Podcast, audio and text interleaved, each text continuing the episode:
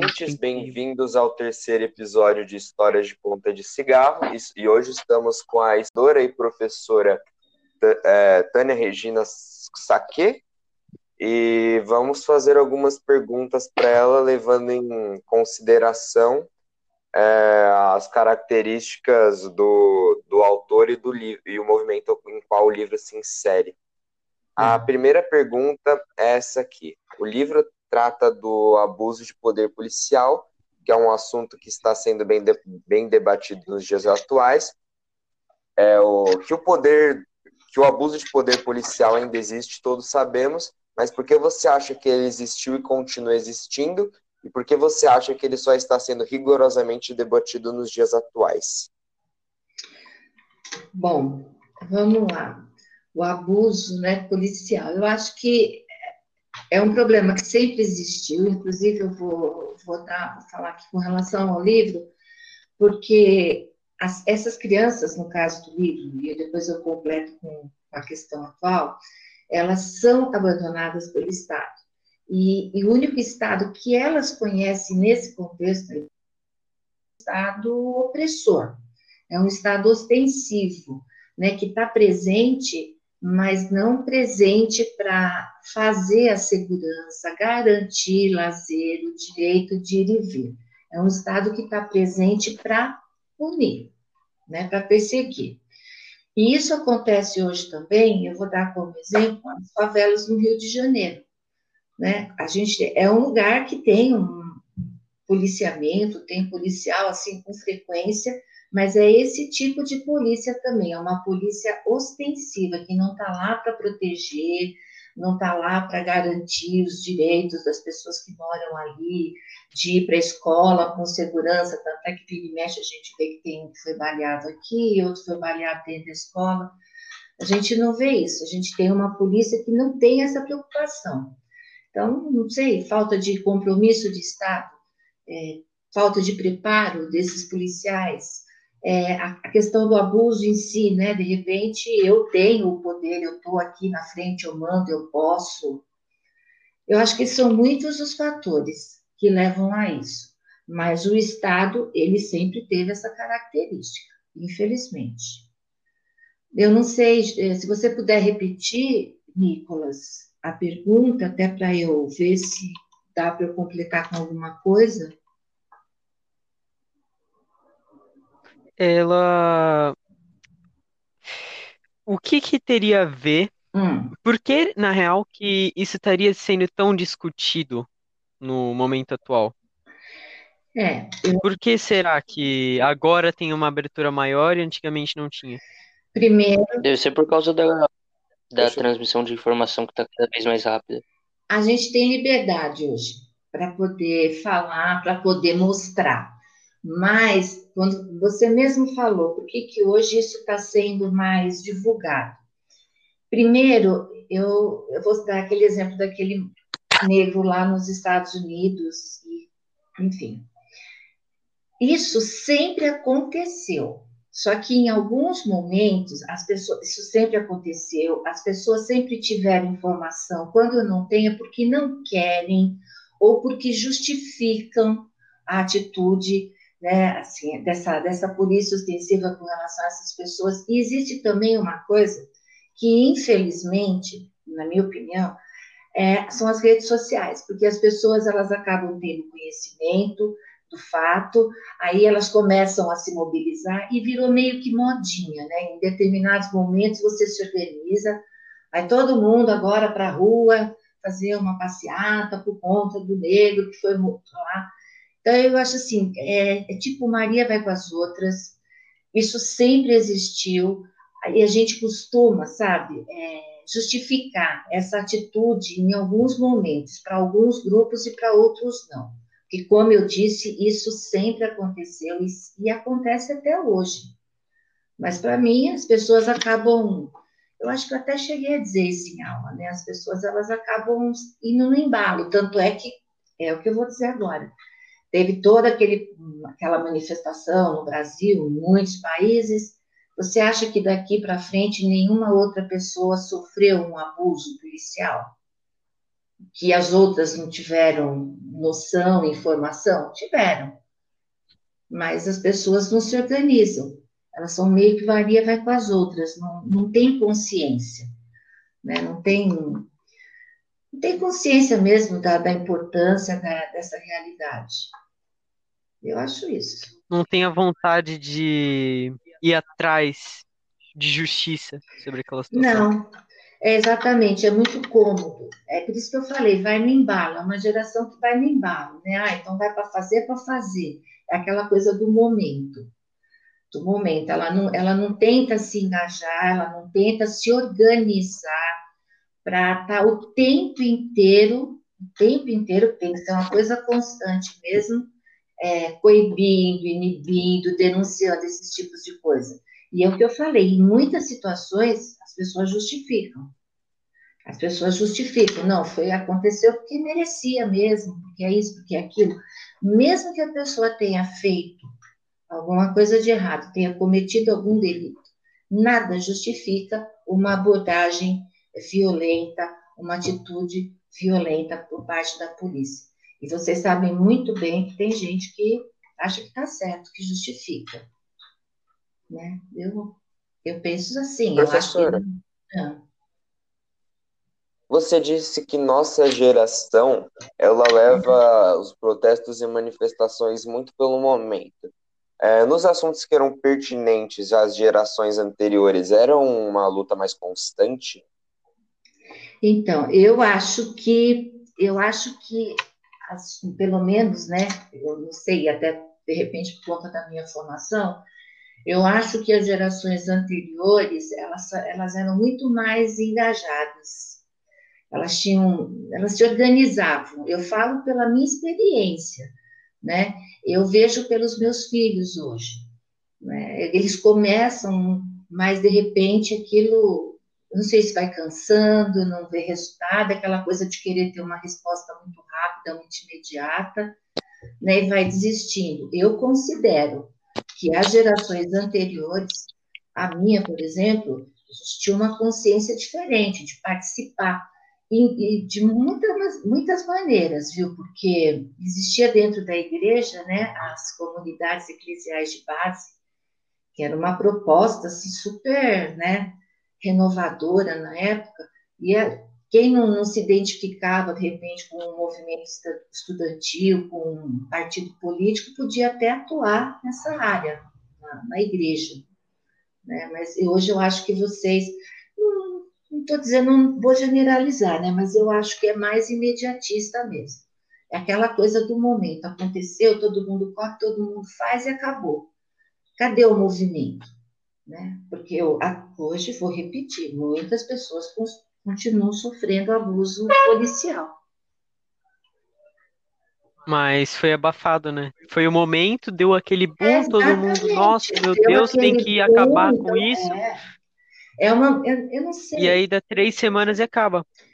É exatamente isso. Eu não sei exatamente. É para mim é isso, essa coisa do imediato, é a coisa da manipulação, sabe? É que de modismo mesmo, todo mundo se inflama, vai, faz, e nem sabe por que está fazendo aquilo. É que nem muita gente que às vezes eu via com uma tatuagem do Che Guevara no braço, sei lá, com camiseta, e nem sabia quem era o cara. Não, sabe? Eu acho que é mais ou menos nessa linha.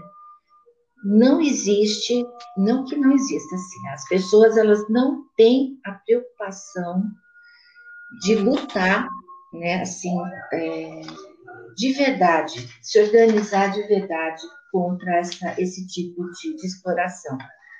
Quando vocês fizeram aquela pergunta, né, eu vou falar isso por conta da violência também, é, sobre uma medida, né, um, uma ação radical, né, eu não considero uma ação radical uma revolução aqui, mas por exemplo, esse enfrentamento, né, o combate a esse tipo de violência, porque ela atinge, na maior parte, as pessoas da periferia, de baixa renda, que são negras, o racismo, isso seria um fator, assim, de, de você conseguir uma mudança estrutural, né? Mas aí tem que ser contínua, não uma hora ou outra, como a gente vê acontecendo, infelizmente. Não, um, um movimento gigante trava tudo por uma semana e meia acabou. É exatamente isso, um movimento gigante que do mesmo jeito que começou, terminou. Como Acaba. se de repente. Exato, ele, ele vai até o fim, É, como, ele busca o resultado. é, como se de repente eles conseguissem, com aquela manifestação toda, como você falou, gigante, eles conseguiram é, resolver o problema. Não. Tanto é que já aconteceu outras situações, inclusive lá nos Estados Unidos, e ó. E aí? Sabe? A mídia também, essa mídia sensacionalista, sabe? Que acaba. é, ela, ela, ela valoriza muito essas coisas, né? Fica mostrando toda hora. Então, na minha opinião, tudo isso acaba fazendo com que as pessoas reproduzam algumas atitudes e de repente nem sabem por que é estão fazendo aquilo. É? Para mim é isso. Professora, Exato, é uma, mais por pressão. Uma coisa muito interessante sobre isso que você falou. Sabe esse movimento que esteve muito em pauta ultimamente, o Black Lives Matter ou Vidas Negras Importam? Uhum. É, sabia que ele foi fundado em 2013? Fazem muitos anos desde que ele foi fundado, só que ele só foi muito citado esse ano. Tem gente que acha que ele é um movimento atual. Ele começou esse ano. Muita gente, eu já perguntei para algumas pessoas, Uhum. muita gente acha que é um movimento desse ano. Mas não é, não é uma luta só desse ano. Exatamente. E agora, o que, que o- às vezes o que eu acho que a gente tinha que se perguntar, eu acho, né? Eu acho que às vezes, em alguns momentos, a gente tinha que se perguntar por que que nesse determinado momento, como você falou, 2013, veja, de lá para cá, quantas jovens não sofreram esse tipo de abuso ali? Por que que exatamente nesse momento que a gente está vivendo, por que que nesse momento isso aflorou dessa maneira? Por que que, de repente, como o Parola falou, foi um movimento gigantesco, se espalhou, todo mundo é, acabou entrando aí na onda. E é, é isso que às vezes eu, eu tento entender. Por que, que as pessoas fazem isso? Né? E aí eu falo, para mim é o modismo. Modismo, é a falta de informação, como você mesmo falou, muitas pessoas nem sabiam. É, é isso, as pessoas vão indo embora, sem consciência política do papel dela, sabe, na sociedade. Eu, infelizmente, eu acho que é isso, né? Não tem muito o que, Exato. que fazer. Por mas exemplo, eu acho que- acaba sendo diferente, Hum, acaba sendo diferente, por exemplo, do Exército de Libertação na Síria. hum, diferente. Esse- o Exército de Libertação, ele surgiu de diversas manifestações que cada vez foram ficando mais agressivas, pois foram, foram sendo recebidas de forma mais agressiva. Não é diferente. Não é, não é uma grande manifestação que, a partir do momento que é recebida de forma mais agressiva, recua. É, é verdade.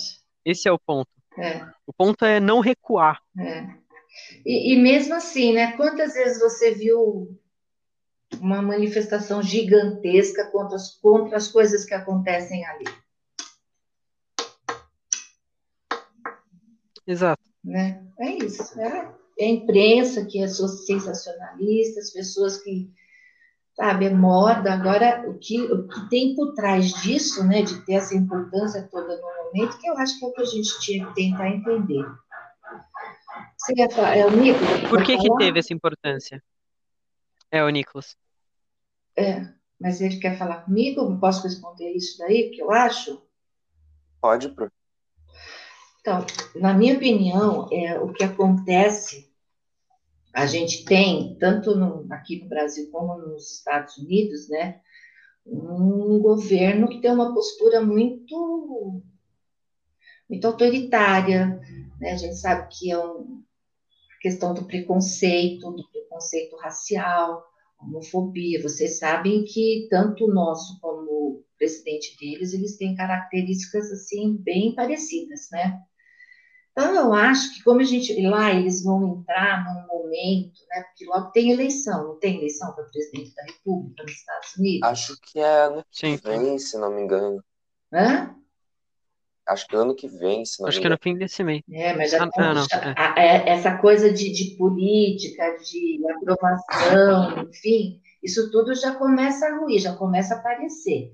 de repente, de, né, acaba sendo usado por algum candidato para mostrar a ineficiência do governo, o tratamento que o Estado dá para as pessoas negras, enfim, que você mesmo disse, Nicolas, desde 2013. Né, por que, que vai estourar agora? Então, às vezes, se aproveitando disso para tentar mostrar, para tentar convencer as pessoas de escolherem um outro candidato, já dá um sinal para os candidatos, né, daquilo que eles vão poder defender como pauta, colocar como, como um plano de governo. Pode ser tudo isso, né? Pode ser tudo isso. Porque, gente, abuso de poder, de autoridade, sempre existiu, né? E faz sentido, né? Acaba que um dos motivos de estourar é a manipulação por parte dos candidatos que tentam entrar, né? É, e tentam subir é, nas costas de um movimento desse. É, sempre tem, sempre tem alguém por trás. Ou uma imprensa né, que quer construir uma, ou contribuir né, para essa construção de imagem já do presidente, que não é lá aquelas coisas. Então, a imprensa se dedica mais, foca mais naquilo, justamente para reforçar esse sentimento. A imprensa, para mim, também tem um papel fundamental aí. Né? Não sei se deu para entender o que eu falei, porque aí, de uma coisa que, que acontece, aí a imprensa mostra, aí as pessoas percebem, por exemplo, essa pessoa desse movimento, né, Vidas Negras Importam, elas percebem que aí elas estão tendo, nesse momento elas estão tendo, entre aspas, aí audiência, aí elas aproveitam para se expor, para se colocar. Mas isso só está acontecendo de repente porque a imprensa quer reforçar uma ideia é, negativa, de, de falta de compromisso, de descaso do governo ela já está tomando, a imprensa também já está tomando um partido nesse processo de eleição que vai começar. Aqui no Brasil também. É Eles só dão a voz por causa disso. É, aqui no Brasil. Eles só dão a voz por causa é, disso. Porque, memória pronta, por que, que isso foi tão falado? Você acha que não aconteceu? Muitos. Gente, né? Já, lógico que aconteceu muito e continua acontecendo. Mas por que que nesse momento? Então, de repente, eles estão querendo construir já uma imagem né, para facilitar a oposição aí ao atual presidente. Aqui no Brasil isso também acontece. Infelizmente, as pessoas a gente é manipulado o tempo inteiro. Não tem jeito. Mas eu, eu acho isso, né? Não sei se eu estou falando besteira, mas é a minha opinião. Verdade, okay. faz sentido. Obrigado. É, uhum. Quem vai querer fazer a próxima pergunta? Pode fazer, eu faço a última. É, pode fazer, Nicolas. Ok. O livro é declaradamente comunista, mas e trata de assuntos que são problemas da sociedade capitalista. Mas você acredita que resolver os problemas de desigualdade está atrelado a mudanças radicais de sistema como o comunismo? Eu não, eu, eu não acredito. É a primeira coisa que eu queria falar, Nicolas, assim, porque o comunismo, né, no meu entendimento, que, que Jorge Amado defendia, que ele acreditava, não é esse comunismo que a gente viu aí na União Soviética, tá? Ele acredita, assim, do meu ponto de vista, um comunismo democrático né? Tanto é que no período em que ele foi deputado federal, ele, ele conseguiu aprovar uma lei que, é bem importante com relação à liberdade religiosa, e ele conversou com as pessoas da esquerda e da direita, ele tinha uma boa desenvoltura nesse processo. Então, primeiro, eu não, eu não, eu, quando você, até vocês usaram esse termo radical, para acabar com a desigualdade, eu não sei se é isso que vocês queriam dizer, mas necessariamente você não precisa de uma, de uma ruptura assim brusca, né? Você, para você mudar isso, para você chegar a ter uma sociedade mais igualitária, com menos injustiça, você, na minha opinião, você precisa de políticas públicas eficientes. Não precisa ser é, uma coisa assim tão tão radical. Né? É, eu não sei se, se, eu, se eu entendi direito aí o que você falou, mas deixa eu te dar um exemplo com relação a essa questão para acabar com a diferença, para diminuir a diferença. Existe uma proposta aí de renda básica, vocês já devem ter lido, né? Do governo, renda básica, que toda, toda, todo mundo tem que ter um salário mínimo básico, todo mundo tem que receber porque as máquinas elas estão cada vez mais tomando lugar dos trabalhadores, então as pessoas estão ficando sem desemprego e se as pessoas não tiverem uma renda, o capitalismo não é bom para ele. E aí essa proposta ela é defendida por empresários. Não é empresarinho, é empresarião, sabe? Tipo, ah, Google, eles é que defendem isso, que a população precisa ter essa renda básica. Eu só estou dizendo isso por conta dessa, dessa postura radical. Não tem que ser de direita, nem tem que ser de esquerda. Você tem que pensar em algumas políticas públicas que realmente resolvam, dê, dê, dê resultado. É lógico que a gente não vai começar isso hoje e colher amanhã, isso vai demorar para a gente ver o resultado. Mas, para mim, o caminho seria esse. Eu gostaria que você até repetisse a pergunta, Nico, para ver se eu fugi um pouco do tema, que vocês sabem que eu tenho esse problema, né? Hum. A pergunta foi essa aqui. O livro é declaradamente comunista, mas você acredita que resolver os problemas de desigualdade está atrelado a mudanças radicais de sistema como o comunismo? Não, então, eu acabei de responder. Não, não tá. Você pode manter o capitalismo, mas pensar em políticas públicas como essa que eu disse agora. Né? Professora. Oi. Mas Você tem... tem que ter ideias boas para manter. Ó, tem uma que é muito polêmica.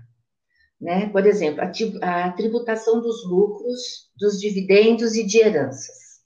Uma medida dessa aqui, ela só vai atingir as pessoas que têm muito dinheiro, né? Mas seria uma medida que iria diminuir a desigualdade. Ia, com o tempo você ia ver resultado. Você vai taxar, você vai cobrar mais de quem tem mais, né? É, nem vou falar de investimento em educação, né? Isso, mas existe também essa proposta, essa em, em trâmite, né? De você taxar a herança, vocês já devem ter lido também alguma coisa. Eu não acho que precisa romper com o sistema capitalista, não estou falando de revolução. Eu acho que a gente precisa é, de políticas públicas que realmente é, mudem, comece a mexer nessa estrutura que a gente tem. Não adianta, tem que distribuir renda. Se a gente não distribuir renda, chegar uma hora que ninguém vai ter o que comprar. Né? Não vai ter dinheiro para comprar. E aí o que, é que vai acontecer com quem produz? Né? Com os capitalistas. Não sei se deu para entender. Professora. Acaba que conforme o tempo vai passando, as pessoas vão perdendo a renda por causa da inflação e tudo mais. Então, tem que ter uma política o desemprego, de distribuição. O desemprego, é, essa situação mesma que a gente tem agora, que com essa questão trabalhista, né, que tem uma porção de, de coisas que agora não eram e agora são permitidas, tudo isso vai comprometendo. Então, você precisa ter uma política de renda básica, precisa ter, goste ou não goste. E aí, independente se é de direita, se é de esquerda, se é radical, se não é radical, sei lá, você tem que pensar nisso. Né? A mesma coisa taxar fortuna. Precisa. Agora, é difícil encontrar um governo que vai bater de frente com as pessoas né, que vão, que não querem é, serem tributadas porque tem fortuna, porque tem herança, sabe? Se o governo, a serviço de quem esse governo está, né? Precisa ver isso. O governo, o governo que está a serviço do povo acaba nunca chegando nas eleições.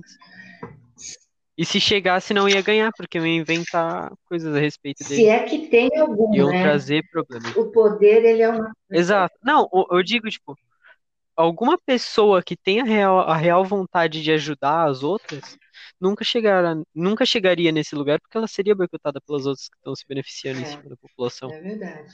Professora, é, é... outra dúvida, que eu, uma dúvida que eu tenho sobre isso que você falou, hum. é que o sistema capitalista, pelo menos o que a gente vê, ele exige é, a desigualdade, é como que uma característica dele. É lógico, é. E é mesmo. Você, mas usando essas leis como da tributação de dívidas e heranças, você acha que realmente é resolver os problemas que são, é, são mostrados no livro? No livro, no, no livro, porque aquelas crianças ali, elas são resultado da, dessa, do sistema capitalista, né? Elas estão ali abandonadas, estão, foram abandonadas pelos pais, pelo Estado, elas são resultado mesmo, são fruto das mazelas do sistema capitalista. Eu não acho que uma medida só vai resolver, tá? Mas, e também, né, que eu falo, eu, é, é, são muitas coisas, são muitas medidas, são muitas coisas que você tem que, que fazer de para tentar melhorar tudo isso. Agora, essa foi só uma, uma, uma, uma sugestão, né? não minha. Um exemplo. É um exemplo. Mas a gente, uma hora a gente tem que começar. Uma hora você tem que começar. Né? Você tem que começar a fazer essa mudança. Né? Então, não vai adiantar? Não sei. Longo prazo, médio prazo, não vou ver, mas tem que começar. Enquanto eles não assumirem essa responsabilidade, né, ter coragem de enfrentar é, essas pessoas, né, que são extremamente ricas, poderosas, né, a maioria delas estão dentro do, do Congresso, aí eu acho que não vai adiantar. Então a gente tem que começar, tem que começar em algum momento. Eu acho que vai ajudar. Né? Tem partidos, inclusive, o Partido Comunista é um que defende essa daí, Partido Comunista, PCO, são partidos que são mais radicais. Mas é lógico que isso desagrada, né? Mas desagrada o ponto não é nem o ponto não é nem Oi? O ponto não é nem o ponto não é nem você fazer uma mudança radical para acabar com a desigualdade em si. O ponto que você tem que prezar no máximo é fazer ninguém ter uma vida ruim, ter uma qualidade de vida horrível. Eu falei, Esse é o ponto. Não... Uma distribuição Exato. mais justa de renda, né? Exato. Acabar com a concentração. Não precisa, não precisa acabar com a riqueza de ninguém. O ponto é fazer as pessoas terem uma riqueza igual. É. Essa é a ideia. É garantir é, não o mínimo, né, mas aquilo que faça com que as pessoas tenham uma vida digna, né, com qualidade. Né, que nem essa responsabilidade do Estado com relação à saúde, com relação à educação, com relação à segurança. A falha do Estado nesse sentido, né, de não dar conta da educação, da segurança, da saúde, ela faz com que muitas empresas ganhem muito dinheiro porque elas, essas empresas elas aparecem para atender a, a, essa falha, esse buraco que o Estado não consegue cumprir de oferecer saúde com qualidade, educação com qualidade. Então, essas pessoas ganham dinheiro é, nas custas de, dessa falha do Estado. O Estado não falha. Por isso que a gente está, está pagando pela nossa escola, por exemplo. Por isso que vocês pagam pela escola de vocês. Por isso que se os pais de vocês quiserem segurança, né? No lugar de vocês virem de transporte público para a escola, eles vão colocar vocês dentro de uma perua escolar.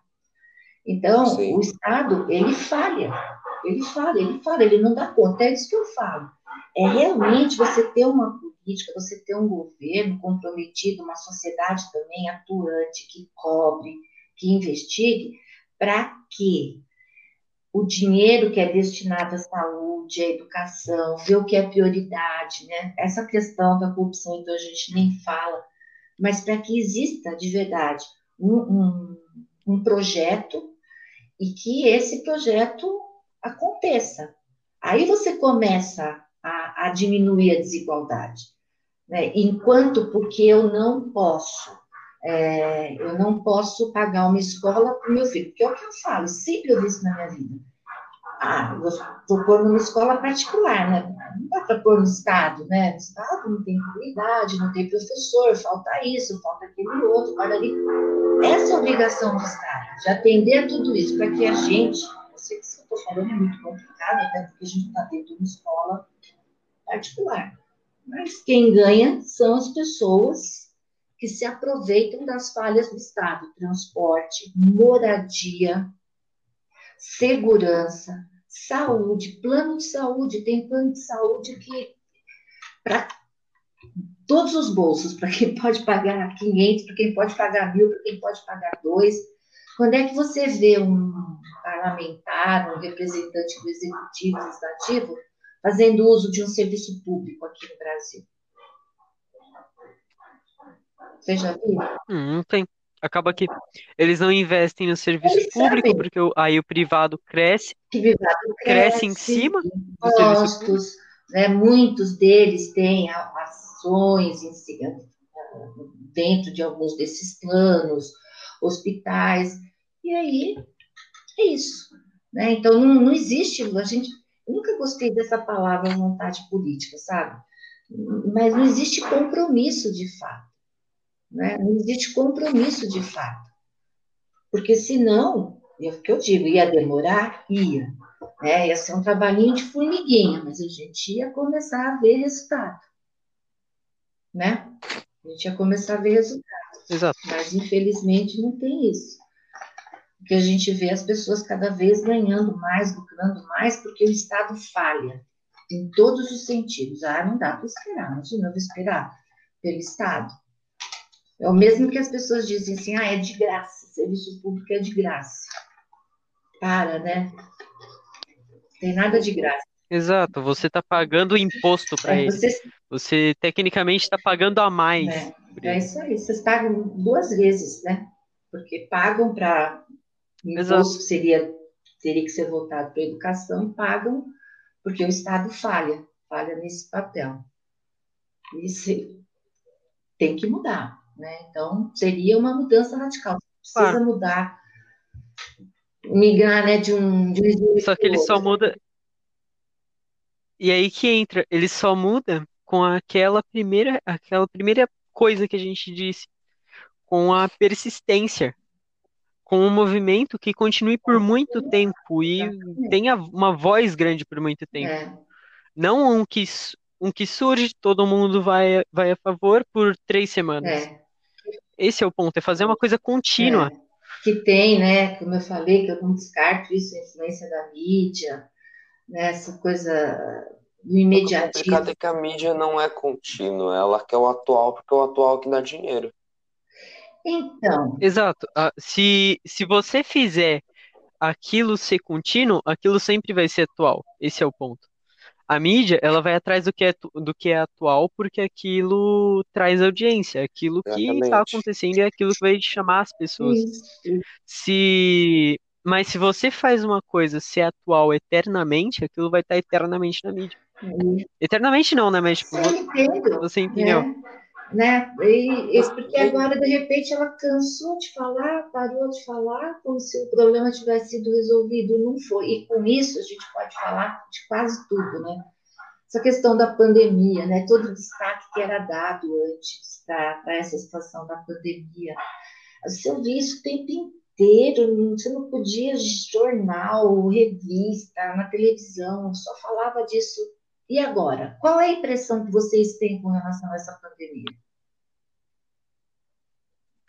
Professora, mas uma É uma impressão que parece que acabou.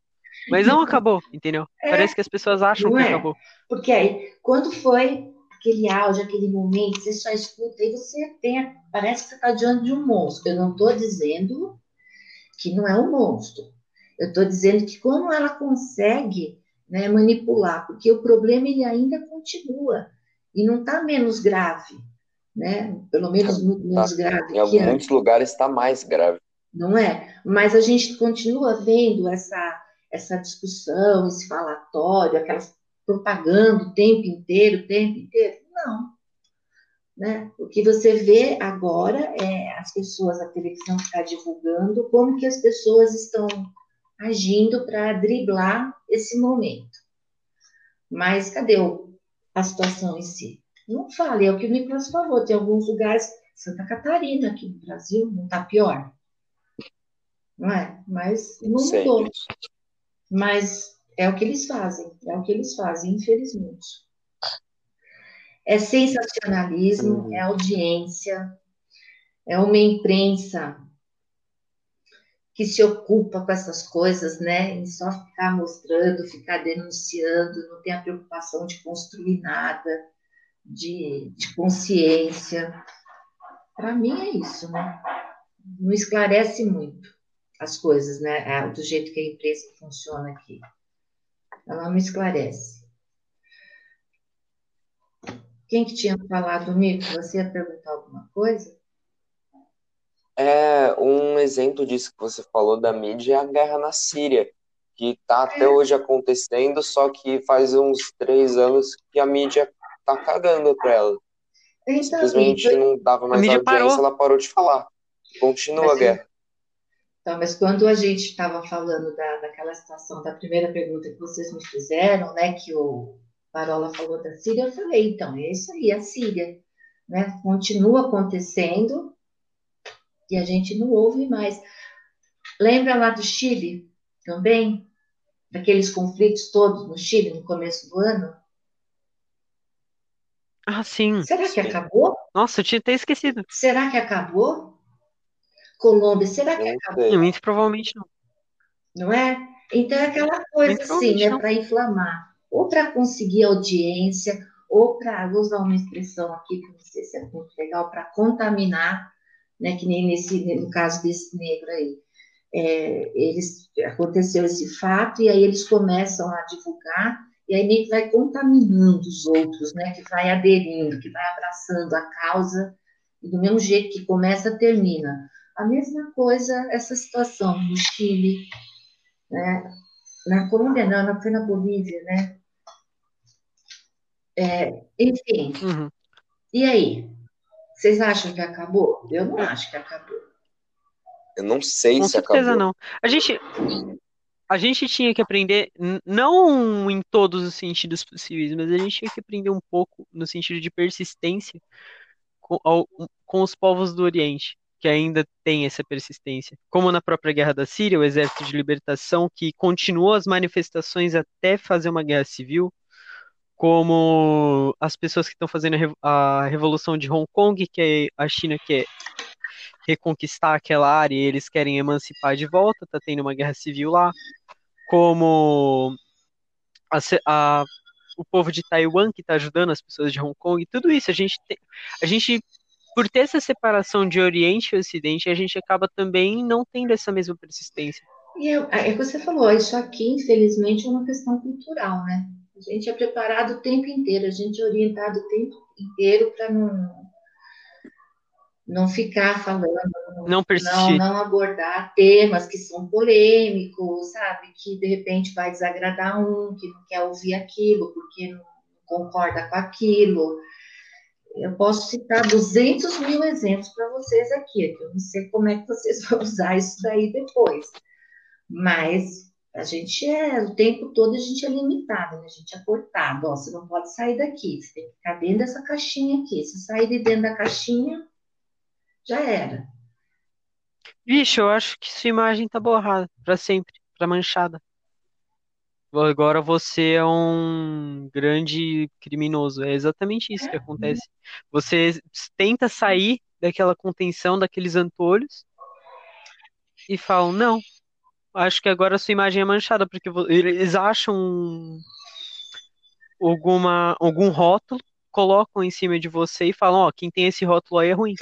Você sabe, eu não sei se a gente está saindo aí do assunto, mas eu vou dar, vou tentar dar um exemplo. A escola, né, que nem na gente, nós.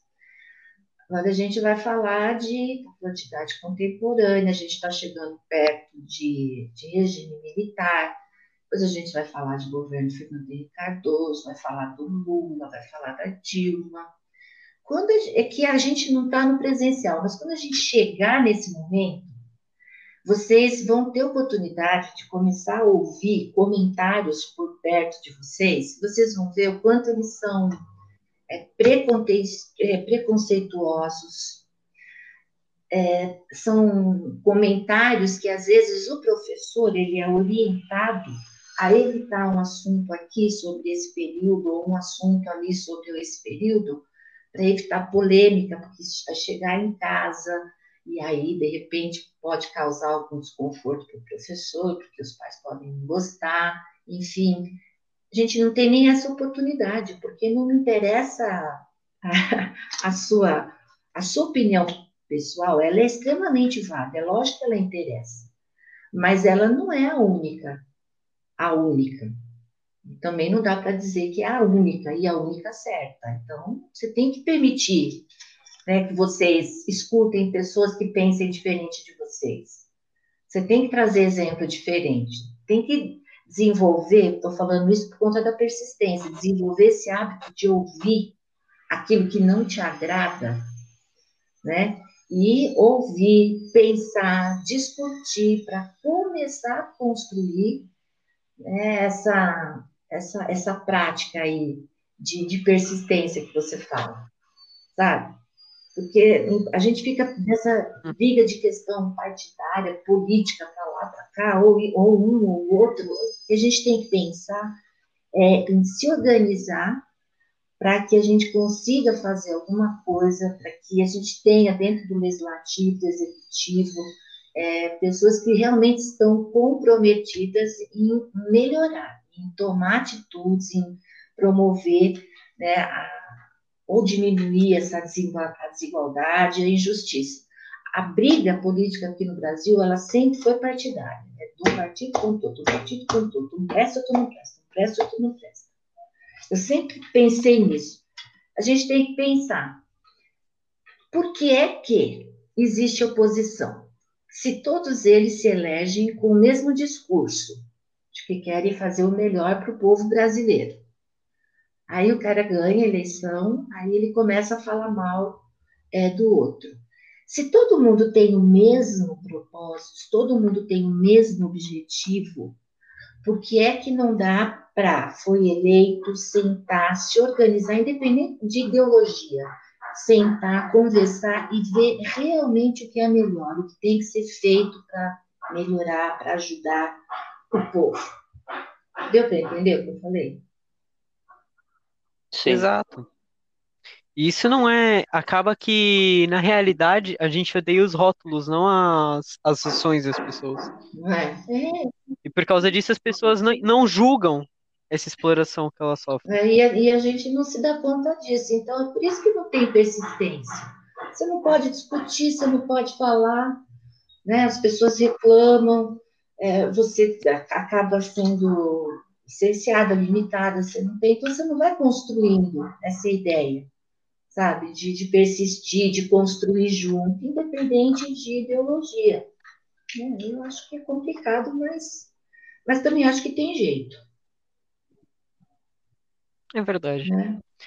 Se, você, se um grupo grande conseguir fermentar aquela persistência que a gente já falou desde o começo, acho que tem jeito. É. Eu não sei se vocês se lembram. O Nicolas está quietinho, Nicolas. Que, que é isso, professora? Estou prestando atenção. Eu não sei se vocês se lembram. vocês se lembram daquele movimento que teve?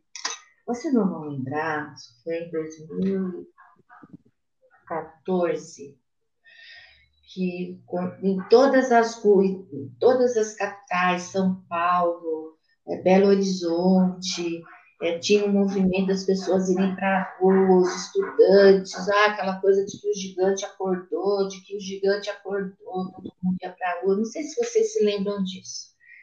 Eu, eu lembro dos, das manifestações de 2014, elas foram bem intensas. Não foi? E foi. fala, o que é que melhorou de lá para cá? Eu não sei se algo melhorou de lá para cá, professora. Não é? E por que, que não tem mais?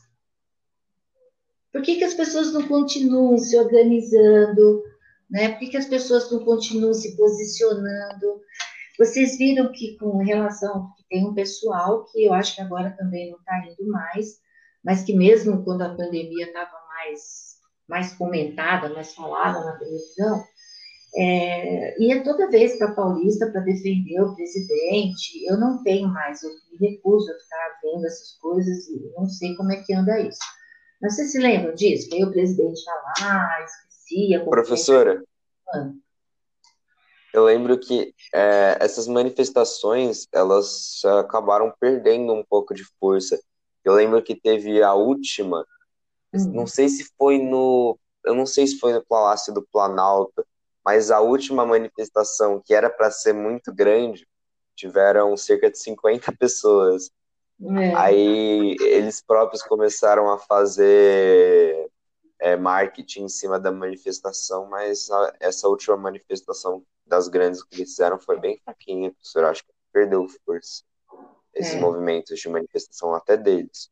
Até deles. Mas você viu qual foi o grupo que começou a se organizar para se opor, para também ir para a rua e falar: não, você está defendendo o seu, eu vou defender o meu? Os jovens de, pouco, de uns 20 e poucos anos, Foi mais ou menos. Torcida de futebol. Oi? Você lembra disso? Como, você lembra? Nossa! Jovens, sim, mas esse pessoal que começou aí. Teve um momento que a gente vai estudar também, que a gente fala do Corinthians. O Corinthians teve, durante a regime militar, tem até um documentário que fala sobre a participação né, de jogadores ali naquele momento. É um momento de enfrentamento. Então, assim, é tudo, é, infelizmente, tudo é assim. A gente tem que. O termo é esse que o Parola usou: persistir. Persistir, saber ouvir, ouvir pessoas que pensam de maneira diferente que a gente. Quando você contesta alguém, você fala mal, por exemplo, do, do candidato, você falou mal do candidato em que eu votei, né? Aí, no meu caso, é muito comum eu ouvir a professora está fazendo uma lavagem cerebral nessas crianças, né? Como você que é comunista, como aconteceu logo que o Bolsonaro assumiu. Vocês se lembram lá daquela situação das escolas? Professora, que era para denunciar os professores comunistas, patati, tá? Como pode uma coisa dessa? Uhum. Fala, Nicolas. Eu me lembro, uma coisa que eu sempre vejo em casa, que quando algum professor de história, sociologia ou geografia vai dar algum, manifest, algum manifestamento, alguma manifestação, me desculpa, na, uhum. na TV, meu pai, ele sempre fala é, tinha que ser professor, tudo comunista. Ele sempre fala isso, professor. Não é? É isso. Tinha que ser professor de história, de, de humanas no geral, né? Tem esse rótulo. Parece que a gente está querendo fazer a cabecinha, que a gente está querendo. Eu, eu, eu, vivo, já vivi muito isso, né? Que eu mudei bastante com minha postura, mas. Eu acho, eu acho que isso também, eu acho que já foi para outro nível. Não é só mais o professor de humanas, é todo professor. É, agora, agora é todo é professor. É, pode até ser, viu? Toda pessoa. É, pode até ser, pode até ser. Né? Professor, e... o negócio está tão absurdo que é, eu já vi gente chamando Ju, eu já vi gente, eu juro, eu já vi gente chamando João Amoedo de comunista, professora. O João Amoedo, professora. É demais, né? É. Meu Deus do céu. É triste mesmo. É o que eu falo, discordou, né? E, e, e aí aquilo que vocês, que eu falei para vocês no começo, naquela primeira pergunta, com relação ao comunismo. O, o, próprio Jorge Amado, que é autor do livro, ele disse uma vez, né, numa, entrevista, que ele, em 45, ele acabou meio que começando a se desgostar, e ele acabou, aos poucos, ele foi saindo meio que a francesa do Partido Comunista. E ele disse assim, que o socialismo sem liberdade é ditadura. E ditadura, tanto de esquerda como de direita, é uma, e aí falou um palavrão, né? Mas é uma porcaria. Porque é isso que as pessoas fazem, né? As pessoas confundem isso. Então, o comunismo necessariamente não, não precisa ser uma ditadura. Você pode ter um comunismo, as pessoas se empenharem, se organizarem, tomarem atitudes, né, o governo, para melhorar a vida das pessoas, sem falar numa ditadura. Não precisa, uma coisa não está grudada na outra.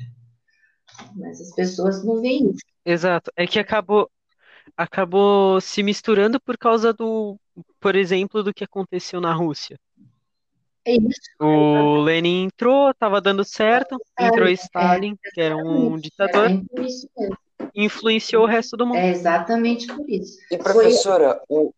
uma dúvida que eu tenho sobre essa entrada do Stalin, é, já que ele, ele apoiava que o comunismo tinha que ficar só na Rússia, diferentemente do Trotsky, pode ser considerado uma ação nacionalista, professora? Não, você sabe por quê? Ele fez. Ele, ah, você lembra que a gente falou da intentona comunista, quando a gente estava falando de Getúlio Vargas, né, do Estado Novo? Você lembra um pouco disso? Que tem intentona comunista, que até intentona é um termo meio pejorativo, né? Esse, ele significa assim que eles é, que era uma coisa assim meio insensata, uma coisa de doido. Esse termo ele foi mesmo mais usado pela oposição mesmo. E, e tinha a Internacional Comunista. A Internacional Comunista ela era meio que bancada, financiada pela União Soviética. E aí a função qual era?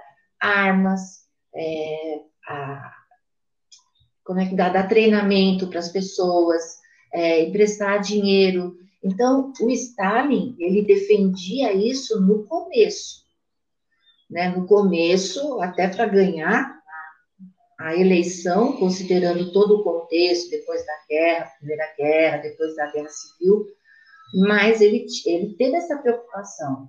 Ele acabou influenciando, ele acabou é, tentando levar o comunismo, organizar né, os comunistas em outros países. Tanto é que uma das propostas aí do, do Partido Comunista é isso é mesmo, é a, a solidariedade de todos os trabalhadores do mundo. Então tinha mesmo essa, essa intenção, não que ele não quisesse de fato, mas a princípio que ele não é o espaço vital. Ele precisava fortalecer, ele precisava fortalecer a União Soviética, a economia da União Soviética, para depois partir para isso.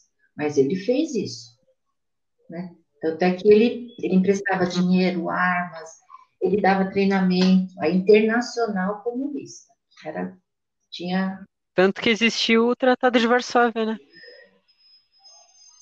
Não, não, não, entendi. Tratado de Versalhes aí. Como é que você está falando? Versalhes, desculpa. É. é. Meio que o tratado fez parte dessa união entre vários países, essa expansão do território, território entre muitas aspas russo. Como ele tinha controle das forças bélicas, tecnicamente também fazia parte de uma expansão, né? Eu acho que você está confundindo os períodos aí, né? É, eu tá também falando... acho. Não, isso, isso, não, eu digo, eu digo isso, isso tipo, no período pós Segunda Guerra, com toda aquela coisa de Guerra Fria, tudo. É, então, mas aí você falou de Tratado de Versalhes é da primeira. Ah, não, ah, não, é, eu vacilei, eu vacilei. Não Versalhes, eu. Você tá falando da guerra. Eu quis dizer a união dos países. É, não, eu quis dizer a união hum. dos, dos países do Oriente contra a, Uni, a OTAN. Organização do Tratado Atlântico né? Fortalecer o sistema. É, tecnicamente, é. ele, ao fazer essa junção com esses países, foi até uma, uma técnica meio que expansionista, né? Assim como a OTAN. É. Não que a OTAN não é, tenha sido. Né? No caso, a OTAN ela tinha um propósito, né? Era defender um bloco, defender. À medida que os Estados Unidos tomavam alguma atitude. Ai, desculpa, meu cachorro. Vai atrapalhar, né, vocês aí depois? Sim, senhor, que isso? Tudo bem. É, sim. É, não sei. Não, mas tudo bem, eu, eu consigo editar depois. Cada vez que os Estados Unidos tomavam uma medida para tentar conter, né, de alguma maneira, esse avanço comunista, os, a União Soviética tomava uma outra, medida, outra medida. Né? A OTAN, é, os Estados Unidos, a reação da União, Soviética, da União Soviética foi o Pacto de Varsóvia, lembra? É, eu disse, eu disse Varsóvia, ah. só que soou como Versalhes. Ah, então. Eu disse Varsóvia. É, então chegamos no consenso. Chegamos no consenso. É isso. Eu disse Varsóvia. É. O, que eu quis dizer, o que eu quis dizer com o Pacto de Varsóvia foi exatamente isso. Foi, foi meio que uma técnica expansionista. Foi uma técnica de, de juntar uma grande parte de terra com o poder bélico todo em uma pessoa. É isso. Exato. É. Acaba que foi uma junção, uma junção muito grande. É. E a última pergunta, né? Hum. O livro, ele é datado como, como abertamente ele é datado como comunista e caracterizado dentro do movimento modernista. E, esses movimentos têm relação? O comunismo e o modernismo têm relação? Eu vou dizer. E como essa relação afeta os dois? Ó, deixa eu falar uma coisa. Para mim, né, o comunismo é uma ideologia né, que pressupõe é, você chegar a uma sociedade comunista, onde você vai distribuir com igualdade, com justiça, a produção, o meio de produção não vai pertencer a uma única pessoa, tá?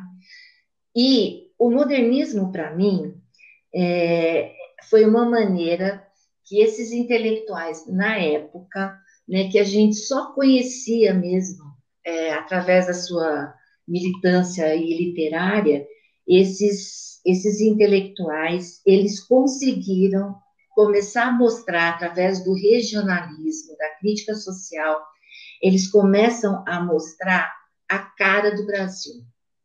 Sabe? É o olhar do Brasil por um brasileiro, tá?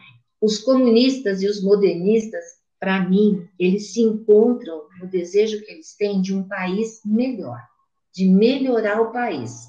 Então, é, no modernismo, é, à medida que ele vai relatando, né, que ele vai falando dessa, dessa desigualdade toda, vai escrevendo, vai escrevendo numa linguagem popular, né, regional, que as pessoas consigam entender, ele está meio que, que construindo, né, está meio que construindo a oportunidade, a possibilidade das pessoas conhecerem, entenderem né, quais são as, as dificuldades e tentar mudar.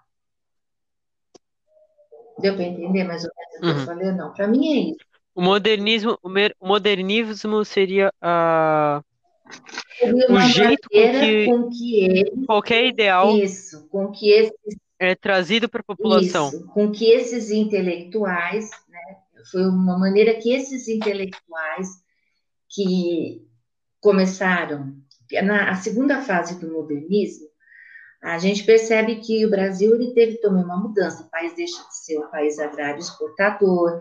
A gente fala né, do crescimento da burguesia industrial, da própria indústria, da classe média, do trabalhador, que ele vai ficando mais crítico, ele tem né, um senso crítico, ele começa a se organizar politicamente. E esses intelectuais, eles também estão engajados politicamente sabe? E eles exploram, eles começam a explorar esse cotidiano, a realidade do povo brasileiro. Por isso o caráter regional e social. E aí eles começam a denunciar. Né? Não começa mais a falar de um país idealizado, né? que você imagina, não, mas de um país real. É o lugar onde você está vivendo. Onde você está vivendo é isso. Tem desigualdade? Tem desigualdade, sim. Tem abandono por parte do Estado? Tem abandono por parte do Estado. Tá? Então, é, os livros também, o fato né, de eles, é, deles ter uma, uma, uma, linguagem mais fácil, uma linguagem mais popular, é, é faz com que você democratize a, a, a leitura. Né? As pessoas vão ter mais facilidade para ler, para entender, para compreender, vão, vão ficar mais próximas, sabe? Não sei se vocês me compreendem, da realidade delas ou de outros lugares. Então, é, é uma maneira de você democratizar né, essa literatura, de você fazer com que ela consiga né, chegar a um número maior de, de pessoas. Para mim, é basicamente isso. Né? Agora, uhum. não sei, da, a partir daí, porque vocês sabem que alguns exemplos, só para vocês entenderem, que aí também tem relação com isso. Vocês sabem, sabem que o Jorge Amado, ele foi deputado federal pelo Partido Comunista Brasileiro. Vocês devem ter né, pesquisado que ele participou da, ele foi deputado da Assembleia Constituinte, que aprovou, aprovada na Constituição de 46. E é, uma das, uma lei que ele criou e conseguiu aprovar, e ele conseguiu a aprovação dela justamente por isso, porque ele soube conversar com as pessoas, né, os membros ali da, da direita e da esquerda, foi a liberdade religiosa para as pessoas. Garantir a liberdade religiosa. Não representava o fim do preconceito das pessoas, mas representava o fim da perseguição né, das pessoas. Ele encaminhou uma média de 14 projetos. Um deles, e aí é uma discussão bem atual, um deles era para acabar com os impostos, né, essa, essa taxa de imposto sobre o livro, justamente para permitir, para dar acesso às pessoas, né, de, que tivessem menor poder aquisitivo, de poder ter um livro para ler, ler, como começar a conhecer, né, essa realidade, a dela, de pessoas que, que mudaram a realidade, como que elas mudaram essa realidade, de começar a dar uma orientação, de educar as pessoas assim. Então, ele encaminhou essa lei, e hoje vocês sabem que existe uma discussão que o governo está querendo criar um novo imposto, e nesse imposto os livros entram também. Ou seja, vai tirar é, quero que vocês percebam assim, a, a falta de incentivo né, que, que o Estado dá para que as pessoas tenham acesso. A gente não tem biblioteca, né, as escolas, e não são, infelizmente, só públicas também, a biblioteca é extremamente precária. É, os livros agora, se ficarem mais caros, também vai diminuir, as pessoas que têm baixa renda não vão conseguir comprar. Então, você vai estar tá tendo um processo meio que inverso. Né? É por isso, e já tão caros, né? Através do livro, através da literatura, era uma, uma maneira dele democratizar esse conhecimento, essa informação, né? fazer com que todo mundo tivesse acesso. E aí é uma maneira de você construir, de você conseguir mudar. Eu não sei se deu para entender aí o que eu falei. Né? É, é uma, assim, é uma vontade de, de querer mudar. Não tem certo e não tem errado, sabe? Mas era um, um grupo de pessoas, é, é, políticos, né, e intelectuais que resolveram se distanciar daquela literatura europeia, né, que vocês sabem como é que ela retratava, como é que ela mostrava o índio, negro no Brasil, né, o nordestino, né, numa figura pitoresca. Tá? E aí vai passar realmente a colocar essas pessoas como um agente histórico, dono da vida dele, que constrói o espaço dele, que precisa de oportunidade para mudar o espaço dele, mudar a vida dele. Ele não é mais uma pessoa assustadora, ele é uma pessoa pessoa mesmo. Ele é o protagonista. É, ele, é o ele não é mais o. Exatamente. Ele passa. Ele não é mais aquela, aquele personagem ou secundário ou para ser temido. É. Ele é o protagonista. Ele é o protagonista. Tá? Então, hoje tem essa, tem essa situação. Tem uma outra coisa também. É, o ensino religioso nas escolas. Né? Você vê como isso hoje também é uma questão bem pertinente é, Existem muitas né, discussões com relação a isso. Então, eu acho que o comunismo para eles, os comunistas, não esses comunistas que a gente falou de, há pouquinho, né, da, da União Soviética, por conta dessa ditadura que eu falei para vocês. Socialismo sem liberdade é ditadura, e ditadura, esquerda, direita não presta. Mas de um socialismo democrático, onde você consiga juntando forças, transformar mudar essa realidade. Você não precisa necessariamente, como a gente falou da questão do, do radical, acabar, substituir um modelo por outro. Mas se preocupar realmente em ter é, políticas públicas que vão melhorar, né, que vão começar a diminuir a desigualdade social. É isso.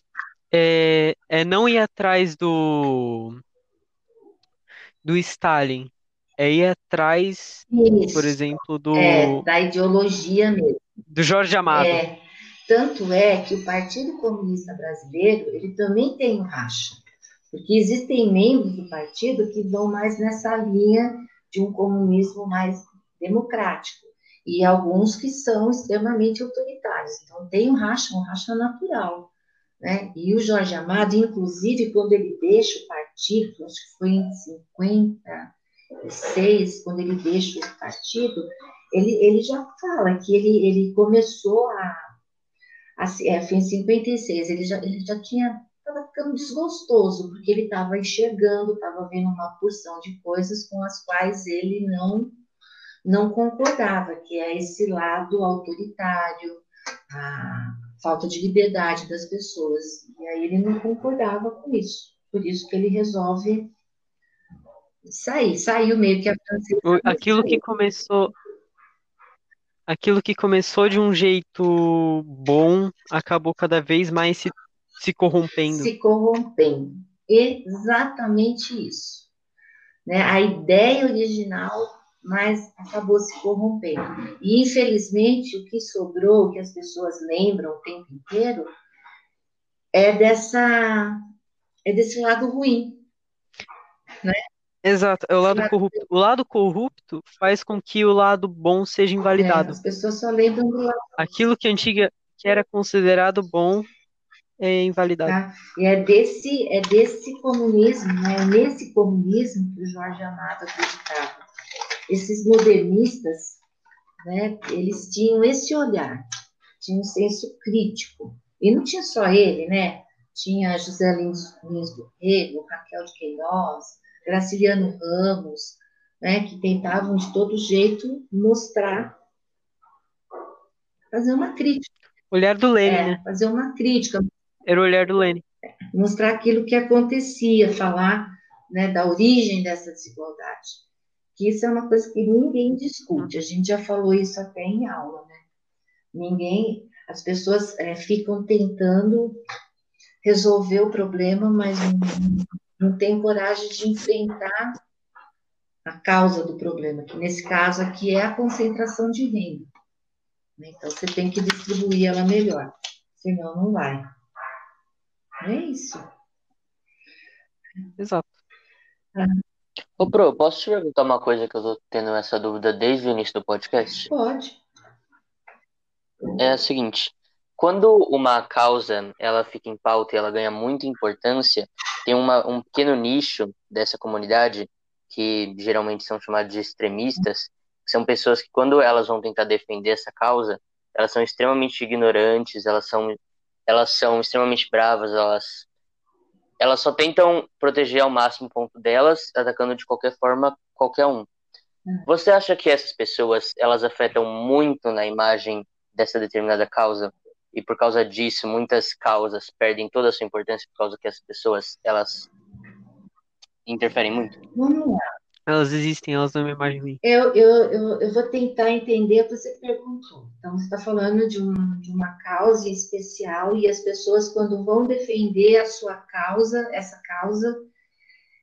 Mas é uma pequena parte, não todo mundo, tá, é uma mas pequena elas parte. acabam, eu vou usar esse termo aqui, se você não concordar, você muda. Violência. Okay. Né? Violência.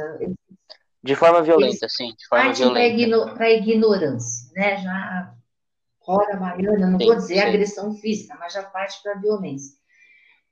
Eu acho que quando uma pessoa faz isso, quando ela perde né, as estribeiras, quando ela parte para esse tipo de agressão, quando ela está defendendo uma causa, uma ideia, um governo, quando ela faz isso, para mim, é uma demonstração clara de que ela não tem argumento suficiente para defender a posição dela ou a causa dela. Além disso, também não tem maturidade, se você parar para é? pensar. É?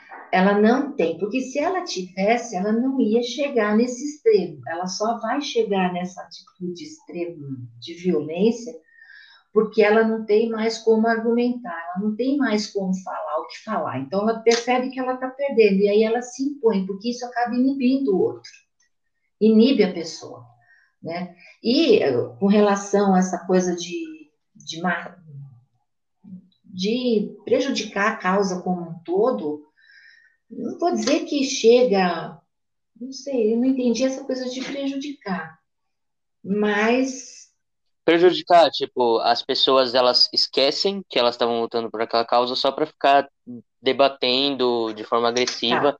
Sem realmente dar importância, entendeu? Então, tem muita gente que acaba deixando de falar, deixando de se posicionar, exatamente, vai meio que abandonando a causa, né? E aí não vou falar de uma causa assim, por exemplo, a questão da Amazônia, não Estou né? falando até também nessa questão ideológica, vai abandonando a causa porque não quer ficar enfrentando esse desgaste todo de, de ficar brigando, de ficar sendo exposto né, pela essa pessoa que acaba apelando na hora de, de discutir. Eu não sei se deu para entender. Isso é uma coisa que a gente vive com muita frequência hoje. Não sei se essa é a sua intenção, mas a gente vive isso com muita pessoa, frequência. Você vai discutir com alguém que tem um posicionamento diferente do seu, normalmente acaba né, na, nesse ato aí de, de violência, de ignorância, entre aspas, né, de uma das partes. E aí, a próxima vez que você for encontrar aquela pessoa, você já começa a evitar o assunto. Você não quer falar porque você sabe do que vai dar. Né? E aí você já vai começando a, a, a deixar de defender, a deixar de conversar, de se posicionar. A gente vai meio que largando mão das coisas, infelizmente. Eu acho que isso acontece. Uhum. Acho que isso acontece. E não só isso, a pessoa, a pessoa ela invalida a causa, porque Sim, quem, deixa a causa como uma quem acha essa né? pessoa, exato, quem acha essa pessoa ruim, quem acha que essa pessoa está sendo babaca, automaticamente vai associar o que ela está fazendo à causa. Vocês têm alguma, uhum. algum exemplo concreto para eu pensar nisso? Anarco... Mano, eu tenho um exemplo, só que eu não sei se funciona tão bem. O hum. anarcocapitalismo. Na internet, muita gente defende, mas muita gente defende atacando outras pessoas e outras ideias e outras e outras coisas. É exatamente. E aí você olha e fala, caraca, não... esse, isso não dá certo. Isso não funciona. É um monte de imbecil. Não tem entendeu? argumento uhum. suficiente. Então apela rapidinho. Né? Apela, acaba apelando rapidinho. E aí vai fazendo com que as pessoas acabem desistindo também de, de conversar, de se organizar.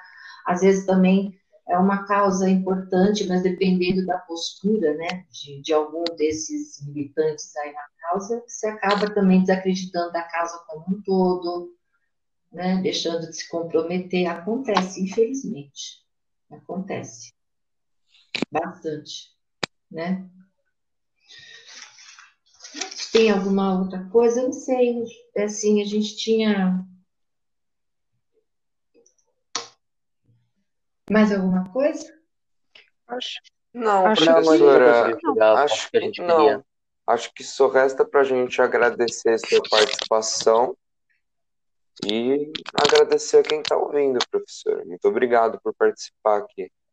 Tá bom. Se precisar, depois, se vocês tiverem alguma dúvida, eu não sei como é que vocês vão fazer, vocês vão editar, né? Acho que algumas partes, porque não sei como é que vocês combinaram aí o trabalho com o Mas é isso, eu acho isso. Eu gostei. É, eu acho que a gente precisa mudar de verdade essa ideia que a gente tem de, de comunismo, sabe? De ver esse comunismo desse lado meio reacionário. E tentar pensar mesmo em situações assim para tentar mudar, diminuir essa desigualdade. E aí, as injustiças. Se vocês pararem para e vocês já devem ter feito isso, toda vez que você for analisar a origem de um problema social que a gente tem, a origem dele está na desigualdade, que é gerada pelo sistema capitalista. Logo no comecinho, não me lembro qual de vocês falou, foi o Nicolas, não lembro exatamente, mas que ele falou, quando a gente fala de capitalismo, a questão da desigualdade, né? Não foi você ah, que falou, Nicolas? Né? É isso. O capitalismo, ele gera desigualdade. Ele, por si só, é desigual. Né? Então, enquanto você tiver essa desigualdade, não adianta, que nem aqui no caso do livro, né? É, mudar, em, mudar a idade penal, é, reformatório, enquanto estrutura, você vai continuar tendo desigualdade, você vai ter que continuar tendo conflito, você vai continuar tendo problema. E a mudança não precisa ser tão radical assim. Né? A gente pode começar Exato. políticas públicas né, que realmente sejam eficientes. Tá bom, menino? Uhum. O problema, o maior problema de todos não é, não é nem a desigualdade, o maior problema de todos em si é a baixa qualidade de vida de quem está abaixo. Esse é o ponto. É uhum. É, é, ter uma qualidade de vida horrível. Não, repete o que você falou desde o começo. E isso tem que ser. O problema é não é. O problema não é nem ter uma pessoa que está acima da outra é, financeiramente ou politicamente ou em qualquer sentido. O grande, o maior problema de todos, o que mais gera indignação, são as pessoas não poderem não terem acesso a diversas coisas que são básicas para a sobrevivência humana no século XXI. Então, mas, mas é isso. Não sei se os seus colegas vão concordar. É, isso é desigualdade. As pessoas não terem acesso a essas coisas, isso é desigualdade. Ou não? É sim. É porque, é porque a desigualdade também acaba sendo algo mais abrangente, né? Pode dizer, tipo, a diferença entre quando você fala desigualdade, você também está abrangindo para fatos como. Vou dar um exemplo: hum. a fortuna da Oprah e a fortuna do Bill Gates. Hum.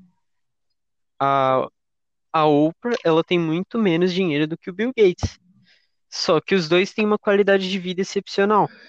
Exatamente. Entendeu? Excepcional, é acima de todas as expectativas. Entendi. Então eu acho que isso também é abrangido em desigualdade, meio que os dois não têm a mesma. Sim, o problema do capitalismo é a né? desigualdade né? muito absurda. É, ela é, uhum. ela é. Agora, isso que você falou aí, não não estou dizendo que eu defendo isso, né? Mas, por exemplo, você falou do quanto que eles têm né, de, de dinheiro, quanto eles são ricos, a riqueza. Aí, uma das propostas para você diminuir a desigualdade, taxar essas fortunas todas. Sim, sim. É verdade. Né? Não sei nem, estou dizendo que está certo nem que está errado, mas é isso, é uma proposta que você tem para diminuir a desigualdade.